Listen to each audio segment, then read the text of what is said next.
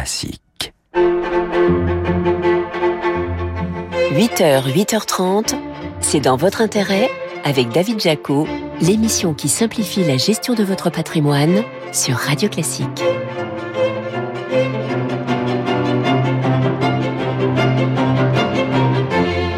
Bonjour, merci d'être là avec nous ce matin sur Radio Classique, nouveau numéro de C'est dans votre intérêt. Au sommaire, nous nous demanderons si la hausse du CAC 40 depuis le début de l'année est purement spéculative ou pas. L'indice parisien qui a touché cette semaine un plus haut historique à 7400 points avant de repartir à la baisse. On parlera également de la fiscalité des œuvres d'art avec une hausse de la TVA en perspective, ce qui met en émoi les acteurs du secteur. Votre invité, ce sera Pierre Noisa, le président de Pemium, une plateforme d'échange française qui permet d'acheter et de vendre du bitcoin contre des euros. Enfin, vous verrez qu'on peut parfaitement trouver un logement à moins de 10 000 euros du mètre carré dans Paris. Mais d'abord, retour sur les infos patrimoniales qu'il ne fallait pas rater cette semaine. C'est dans votre intérêt Le récap. Avec Amundi. Amundi, la confiance, ça se mérite. Retour sur les meilleures infos patrimoniales de la semaine avec vous, Laurent Grassin. Bonjour. Bonjour David. Directeur de la rédaction de Boursorama. On commence notre récap par une bonne nouvelle pour tous les gens qui essaient d'acheter un logement en ce moment. Le marché du crédit immobilier semble se dégripper. C'est bien. Oui David, c'est la Banque de France qui nous le dit, avec une production de crédit à l'habitat qui a atteint 14,4 milliards d'euros en février, hors renégociation, après un mois de janvier où cet indicateur avait poursuivi sa chute à 13,4 milliards. Est-ce que c'est lié à la décision de la Banque de France de passer à un calcul mensuel et non plus trimestriel du taux d'usure entre le 1er février et le 1er juillet? On sait que ce taux d'usure euh, très bas, trop bas, a bloqué pas mal de dossiers en 2022. Alors c'est encore un peu tôt, là il faut plus y voir les effets de la première remontée qui avait eu lieu en octobre dernier. On rappelle que depuis le 1er mars, le taux d'usure pour les prêts de 20 ans et plus est passé à 4%. Donc le plus dur semble passer pour les emprunteurs. Oui, alors enfin, si on fait abstraction du fait qu'ils vont certes pouvoir emprunter plus facilement, mais aussi plus cher. Hein. Selon l'observatoire Crédit Logement CSA, sur les prêts à 25 ans, les taux dépassent désormais 3% pour 75% des emprunteurs, pouvant même aller jusqu'à 3,5%. Il faut dès lors souvent voir plus petit que le projet initial David. Bon, en tout cas, ce qui ne coûtera pas plus cher en 2023, c'est le fait de recharger sa voiture électrique sur une autoroute par exemple. Oui, et j'entends d'ici les oufs de soulagement des possesseurs de véhicules électriques, le gouvernement fait appliquer depuis le début du mois de février le bouclier tarifaire sur l'électricité aux bornes de recharge itinérantes. Parce que oui, tant que vous étiez chez vous, vous étiez couvert par cette protection pour redonner du jus à votre Zoé ou à votre Tesla, mais c'est une autre histoire si vous deviez le faire, euh, si vous deviez faire une recharge sur votre trajet. Mais on sait quelle aurait pu être la hausse sans ce geste des pouvoirs publics. Alors c'est compliqué, répondait à BFM TV le délégué général de l'association de promotion du véhicule électrique, car il y a différents modes de tarification qui coexistent, mais ajoute-t-il, on s'attendait quand même à des hausses de 50% voire 100% cette année. Donc on espère que cela permettra bien de limiter au maximum les augmentations de tarifs et de conclure, il faudrait une augmentation vraiment élevée et durable pour que la voiture électrique perde son avantage sur le véhicule thermique. Bon, euh, Laurent, sinon vous avez fait de l'histoire des placements financiers pour nous retrouver le placement et le marché le plus rentable depuis 1900. Oui, euh, David, rendons à César ce qui lui appartient. C'est à Crédit Suisse que nous devons ce travail de recherche fouillé dans la 15e édition de son, je prends mon élan, Global Investment Returns Yearbook, qui couvre l'ensemble des principales catégories de placement dans 35 pays. Bon, on a envie de savoir euh, quelle classe d'actifs a la palme d'or de la rentabilité, même si, euh, pardon, on s'en doute un petit peu quand même. Hein. Mais oui, évidemment, les actions, David, au cours des 123 dernières années, les actions mondiales qui ont dégagé un rendement réel annuel en dollars américains, c'est précis, à de 5% contre 1,7% pour les obligations et 0,4% pour les bons du Trésor. C'est parents évidemment. Et le marché le plus performant, ce sont évidemment, j'imagine, les États-Unis. Eh ben perdu. Ah. C'est l'Australie qui depuis 1900 est le marché boursier le plus performant avec un rendement réel annualisé de 6,43%, suivi, il faut l'avouer, de très près par les États-Unis à 6,38%. Et la France, me direz-vous, elle est-elle à 3,4% en dessous de la moyenne européenne, mais au-dessus de l'Allemagne et l'Italie. Merci Laurent pour ce récap. Merci David. Laurent Grassin, directeur de la rédaction de Boursorama. Allez, cette question à présent. La hausse du CAC 40 depuis le début de l'année est-elle seulement spéculative? C'est dans votre intérêt? La question à un milliard de dollars. Et oui, c'est notre question de la semaine dans C'est dans votre intérêt. Question d'autant plus légitime que pour la première fois de son histoire, l'indice parisien a touché les 7400 points cette semaine avant de repartir à la baisse. Bonjour John. Bonjour David. John Plassard, spécialiste en investissement chez Mirabeau. Est-ce que cet optimisme des investisseurs euh, est justifié d'un point de vue rationnel? En tout cas, il y a, du, il y a de la volatilité. Hein. Tout à fait. Alors, je, dirais une chose, c'est que la, la, forte progression du CAC 40 peut s'expliquer au niveau fondamental depuis le début de l'année, puisque on est quand même dans une situation euh, macroéconomique où on se dit que le pic de l'inflation est derrière nous, donc c'est une très bonne nouvelle. Vous avez euh, potentiellement le redémarrage de l'économie mondiale. Vous savez, on parle beaucoup du redémarrage de la Chine qui pourrait notamment empêcher eh bien euh, la zone euro de rentrer en récession. Et puis après, il faut rappeler une chose qui est aussi très importante et qui est fondamentale aussi, c'est la composition du CAC 40. Et vous savez que lorsqu'on regarde les poids dans euh, ces 40 valeurs qui constituent l'indice français, eh bien, on voit que la première valeur, c'est LVMH qui pèse quand même 12%. Et la deuxième, c'est Total, Total Énergie. Alors qu'est-ce que ça veut dire?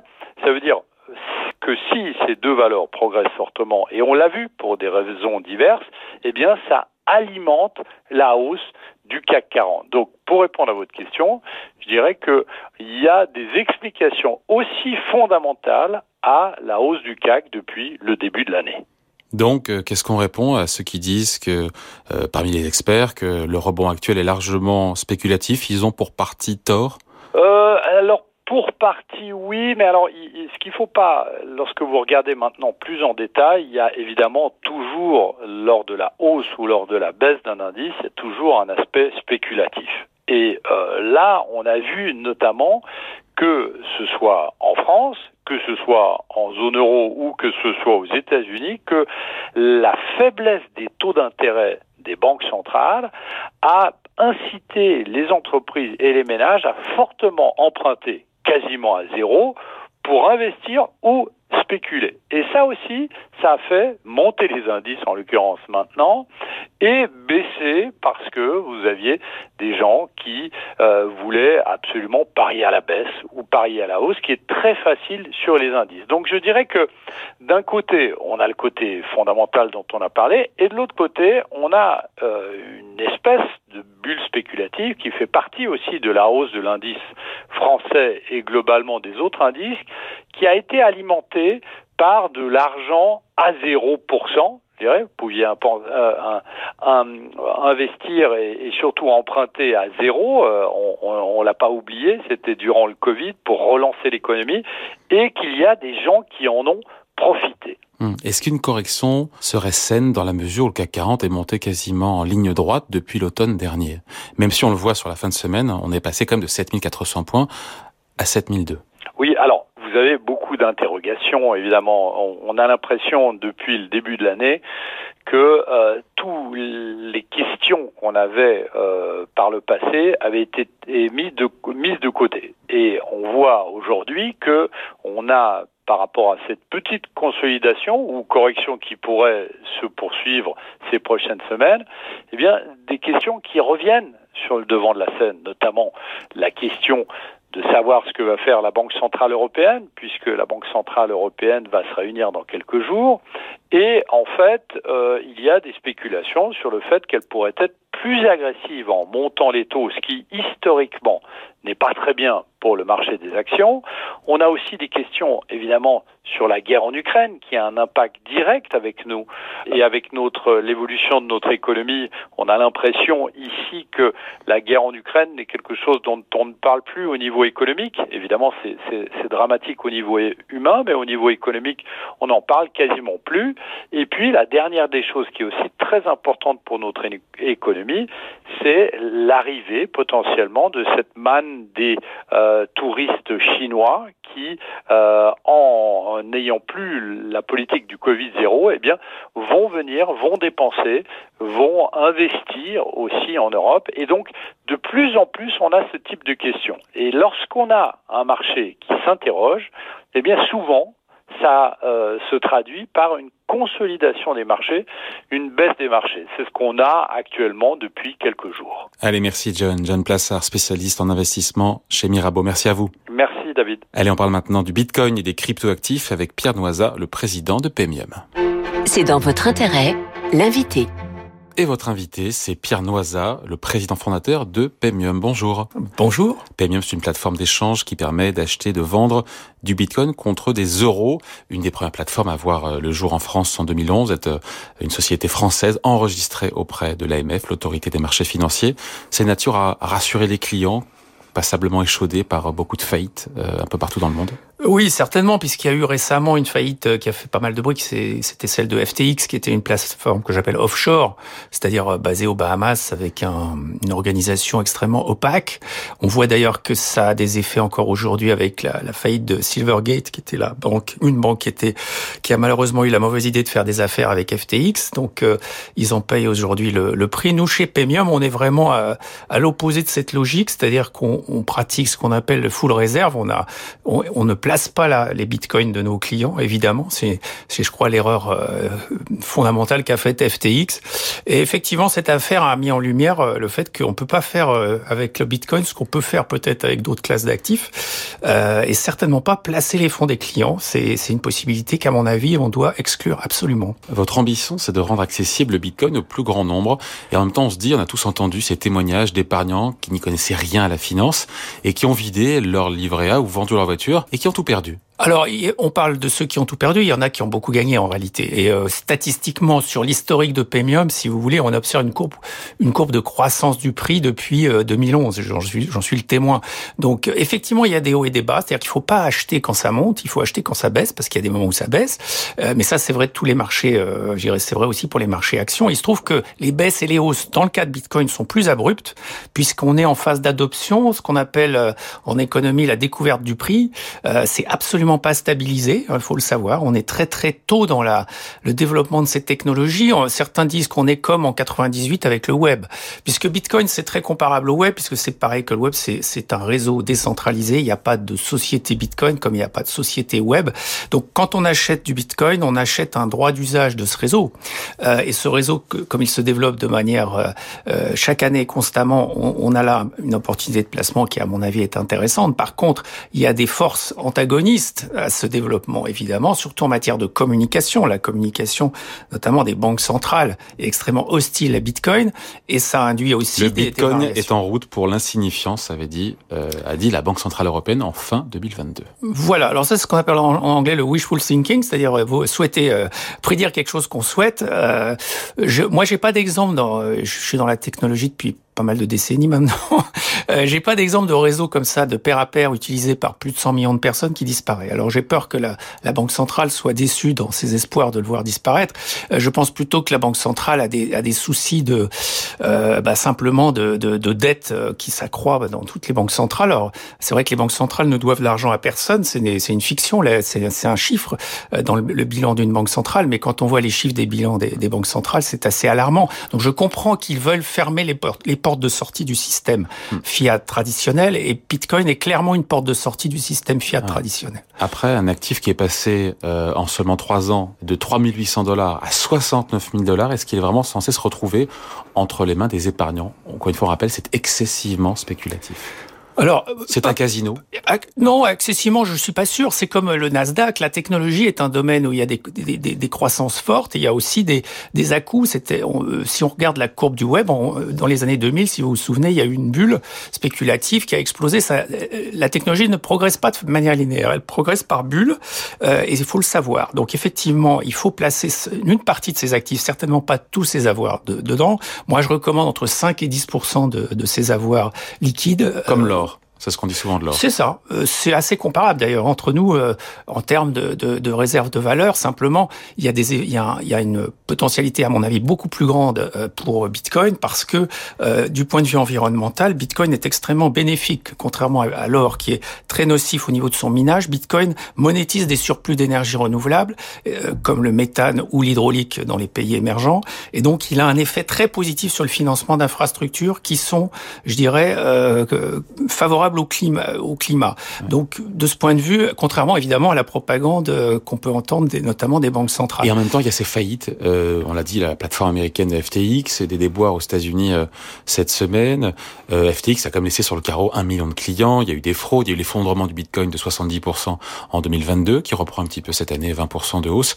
Année éprouvante pour les cryptoactifs. Comment on restaure la confiance des épargnants qui a été, à juste titre, sérieusement ébranlé Alors le mot confiance, euh, je, je, le prends avec précaution. Je pense plutôt qu'on est dans une phase d'apprentissage, euh, de, de, maîtrise de, de, cette, de, ces nouvelles technologies. En l'occurrence, FTX, comme je l'ai expliqué, c'était simplement des gens de la finance traditionnelle qui ont appliqué à Bitcoin les, les recettes de la finance traditionnelle, c'est-à-dire placer l'argent des clients promettant des rendements excessifs. Donc pour moi, tout était écrit dans FTX. Si des gens, malheureusement, le problème, si vous voulez, c'est que Bitcoin n'a pas de département marketing, alors que les gens de FTX ou de certains projets d'ailleurs de crypto, de crypto-monnaies ont beaucoup d'argent pour faire du marketing. Donc je mettrai en garde les, les investisseurs qui nous écoutent euh, contre toutes ces euh, autres crypto-monnaies. Moi, je conseille surtout aux nouveaux entrants de se euh, focaliser sur Bitcoin et sur des plateformes régulées, auditées comme Paymium. Euh, nous, on a un commissaire au compte et des, des auditeurs qui passent chaque année depuis 10 ans.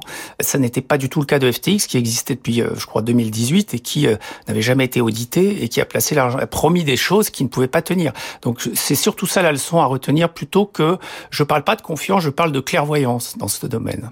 Allez, merci Pierre Noisa, donc le président fondateur de la plateforme Pamia. Merci à vous. Merci David. Allez, on vous parle à présent de la hausse de la TVA sur les ventes d'œuvres d'art qui met en émoi le marché français. C'est dans votre intérêt. On ne vous impose rien actuellement de 5,5%, la taxe doit passer à 20% avant 2025 en application d'une directive européenne. Une augmentation qui pourrait dégrader la place de la France dans le marché mondial de l'art. Bonjour maître Jérôme Barré. Bonjour David. Avocat associé au sein du cabinet Yards. On constate que la part de marché de la France dans l'industrie de l'art a augmenté de 3 à 7% au cours des 20 dernières années, représentant désormais plus de la moitié du marché européen. Est-ce que vous pensez que cette évolution puisse être expliquée notamment par cette politique fiscale française mise en place pour le marché et en faveur du marché de l'art.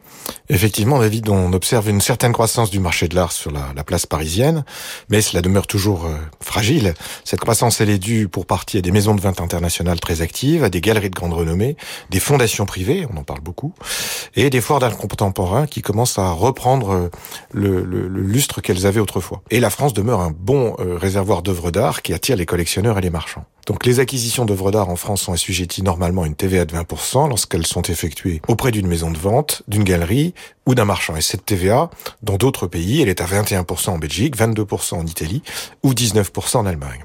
En revanche, lors de l'importation d'une œuvre d'art d'un pays hors Union européenne, on applique cette fois-ci un taux réduit qui est de 5,5%. C'est ce taux qui est mis en balance et c'est celui-ci dont on va parler tout à l'heure. Donc ce, ce taux réduit s'applique également lorsqu'on achète une œuvre directement à un artiste. Voilà, l'actualité, Jérôme, c'est cette possible augmentation de ces taux de TVA. En fait, c'est très étrange parce qu'on a une directive européenne qui a été décidée à l'unanimité et qui prévoit une augmentation de la TVA sur ces importations d'œuvres d'art en provenance de pays tiers à l'Union européenne et on passerait ainsi de 5,5 à 20% à partir du 1er janvier 2005, 2025.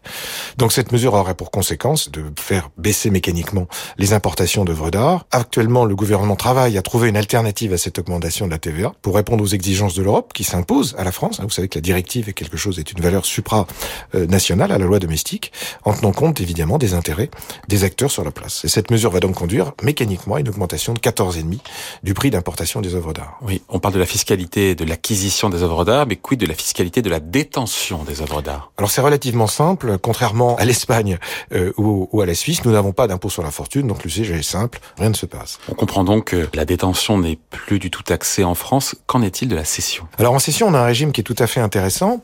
Le principe, c'est une taxe forfaitaire de 6,5, 6, 6% d'impôt et 0,5% de, de charges sociales, CRDS, du prix de vente. Donc c'est relativement simple et ce schéma est très attractif. Et il y a une possibilité d'option, comme on dit Voilà, exactement. C'est parce qu'on peut aussi opter pour le régime d'imposition de droit commun. Le régime de droit d'imposition de droit commun, c'est-à-dire qu'au-delà de 22 ans, nous n'avons pas de taxation. Et à partir de la deuxième année de détention, euh, nous avons un abattement de 5% par an. Et Et ben, ce, ce, là, les collectionneurs euh, doivent euh, chercher quel est le régime qui sera le plus favorable les concernant. Bon, est-ce que cette solution est la même en cas de détention de l'œuvre par l'intermédiaire, pour le coup, d'une société? Eh bien, pas du tout, parce que si vous avez une société à vous serez taxé à à l'impôt sur les sociétés. Et si vous avez une, une société qui est à l'impôt sur le revenu, comme une société civile, ce qui peut arriver pour des raisons familiales, eh bien vous ne pourrez pas opter pour ces pour ces six et demi. vous resterez sur le régime du droit commun.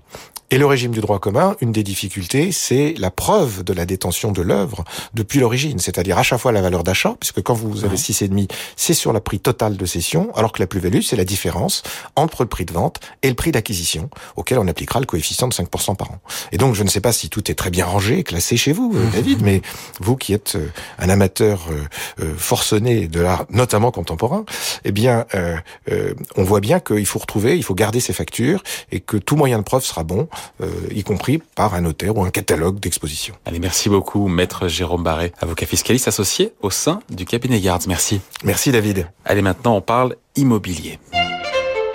C'est dans votre intérêt, les clés de l'immobilier. Peut-on encore trouver un logement à moins de 10 000 euros du mètre carré dans Paris? Réponse avec vous, Éric Tréguier. Bonjour. Bonjour. C'est rédacteur en chef adjoint chez Challenge. Déjà pour celles et ceux qui doutent du retournement du marché immobilier, on leur dit quoi? Ah bah, on, on, leur dit qu'il se passe quand même beaucoup de choses sur ce marché, qu'il a, il y a quand même des mouvements. Hein. Quand on regarde, par exemple, qui s'est passé au niveau des prêts. Euh, il faut savoir qu'à peu près 80% des, des 80-85% des achats aujourd'hui se font à travers un prêt. Ben, Qu'est-ce qu'on constate Que le nombre de prêts euh, a vraiment reculé l'an dernier. Il a reculé de 20% et il a reculé surtout de 40% au cours du dernier trimestre euh, de l'année, avec des raisons qu'on connaît, hein, qui sont un tour de vis de la part des banques, des normes prudentielles qui ont été renforcées, et puis un taux d'usure qui, qui alors le taux d'usure, c'est le taux maximum que les banques peuvent appliquer euh, dans un prêt immobilier. Ce, ce taux d'usure, euh, il est, il est fixé euh, trop bas et, et donc il y a beaucoup de demandes de prêts qui tapent sur ce sur ce taux d'usure et qui sont refusées pour cette raison-là. Donc le, le, marché est en train vraiment de caler. Euh, D'abord à, cause de la des taux. Et les taux euh, ont vraiment euh, monté au cours des derniers mois. On est passé de 1 à 3% Et euh, grosso modo, hein, pour faire rapide, quand on quand on passe de un point de hausse de taux, c'est 10% de capacité d'emprunt en moins. Donc vous voyez, avec ce, ce, ce, ce, petit tableau, alors c'est pas un tableau morose ni catastrophique. C'est simplement qu'il faut être conscient qu'il euh, y a un marché qui recule et que bah, il faut s'adapter euh, à et notamment à Paris. et quand on est et notamment bien sûr, bien sûr. à Paris, ça baisse partout à Paris. Oui, alors c'est un petit peu un motif de quand, quand, on demande aux gens et aux agents immobiliers est-ce que ça baisse à Paris, ils disent bah on voit pas on voit pas vraiment cette baisse. Pourtant, il faut constater que depuis euh, depuis le plus haut, le plus haut c'était en 2020, les prix ont baissé en moyenne de 3,8% nous disent par exemple des experts comme ceux de meilleurs agents et, et, et euh, même euh, cet automne, euh, à la fin de l'année dernière, Century 21, un gros réseau d'agences, a annoncé que donc les prix à Paris étaient passés sous la barre des 10 000 euros. Le problème, c'est que les 10 000 euros, on les trouve jamais quand on cherche un, appartement à acheter. c'est très très difficile. Je ne sais pas si vous avez fait cette expérience, David, mais aujourd'hui, vous allez vous allez dans une agence, vous regardez les annonces sur, euh, sur les sites, et c'est très difficile de trouver à moins de 10 000 euros. Donc, faut accepter quoi Des biens avec des défauts, euh, des travaux. Il y a des arrondissements quand même, malgré tout, qui sont sous les 10 000 euros du mètre Des bah, quartiers C'est exactement ce qu'on a fait, c'est-à-dire qu'on on a pris notre, notre bâton de pèlerin, et puis on est allé faire un petit peu le, tour de Paris euh, pour, se, pour essayer de trouver ce type de, de biens. Et en fait, ça existe. Hein. bon, il faut être prêt à faire quelques concessions. Alors, la première concession, vous l'avez dit, David, c'est d'aller euh, euh, s'éloigner un petit peu des centres ou en tout cas des quartiers les plus prisés. Et donc, euh, du coup, il faut aller prospecter dans. il y a six arrondissements à Paris qui, qui sont en, en dessous de 10 000 euros, qui sont le 10e, le 12e, le 13e, le 18, le 19 et le 20e. Donc, vous voyez, ça, ça, ça dessine, ça dessine. C'est plutôt à l'est. Et à l'intérieur de ces de ces arrondissements, eh bien, il vaut mieux aller prospecter à la aux frontières, c'est-à-dire aux portes de Paris. Euh, là, on trouve du côté de, des portes de Pantin, de la Chapelle, euh, euh, du côté des, quartiers de Télégraphe, Saint-Fargeau. dans le 15e, on peut trouver aussi du côté du, parc Georges Brassens, de Ballard, la porte de Versailles. voilà, il faut, aller prospecter dans, ces coins-là. On en trouve même aussi dans le 16e, bah, justement du côté des, différentes portes de Paris qui, qui bordent cette partie ouest du périphérique. Donc, ça, ça demande, euh, disons, une démarche systématique. On va chercher dans ces coins-là, et puis après derrière, bah, si, on, veut être plus au centre, bah, faut accepter aussi un certain nombre de concessions. C'est-à-dire que euh, on a par exemple trouvé euh, en dessous de, de 10 000 euros euh, dans des arrondissements plutôt sympathiques, dans des quartiers qui sont pas périphériques, on a trouvé par exemple des souplex. Vous savez ce que c'est que les souplex, je suppose, David Oui, duplex en sous-sol. Et, et, donc, ce sont des, des duplex avec avec euh, l'accès euh, au sous-sol euh, qui, qui, qui, sert en fait de, de chambre ou de salle de séjour. C'est forcément une concession qu'on fait à, disons, confort, à la valeur du bien, mais ça permet d'accéder à ce genre de biens. Et puis il y a aussi les biens qui sont qui sont en très mauvais état et pour lesquels bah, il y a des il y a des travaux qui doivent être engagés. Mais là, c'est 10 000 euros à l'achat mais euh, pour obtenir le produit fini, bah, il faudra peut-être ajouter, on ne sait pas, euh, 1000 euh, ou 1500 euros. Ça, ça dépend en fait de, de l'importance des travaux euh, qu'on sera appelé à, à y faire. Allez, pour en savoir plus, je vous invite à lire le gros dossier immobilier du magazine Challenge de cette semaine. Merci Eric Tréguier. Merci. Rédacteur en chef adjoint chez Challenge. Voilà, c'est dans votre intérêt. C'est fini pour aujourd'hui. Émission à réécouter en podcast sur radioclassique.fr et sur vos plateformes habituelles. Je vous retrouve avec grand plaisir comme à chaque fois dimanche prochain. En attendant, la musique revient avec votre week-end Radio Classique présenté par leur maison.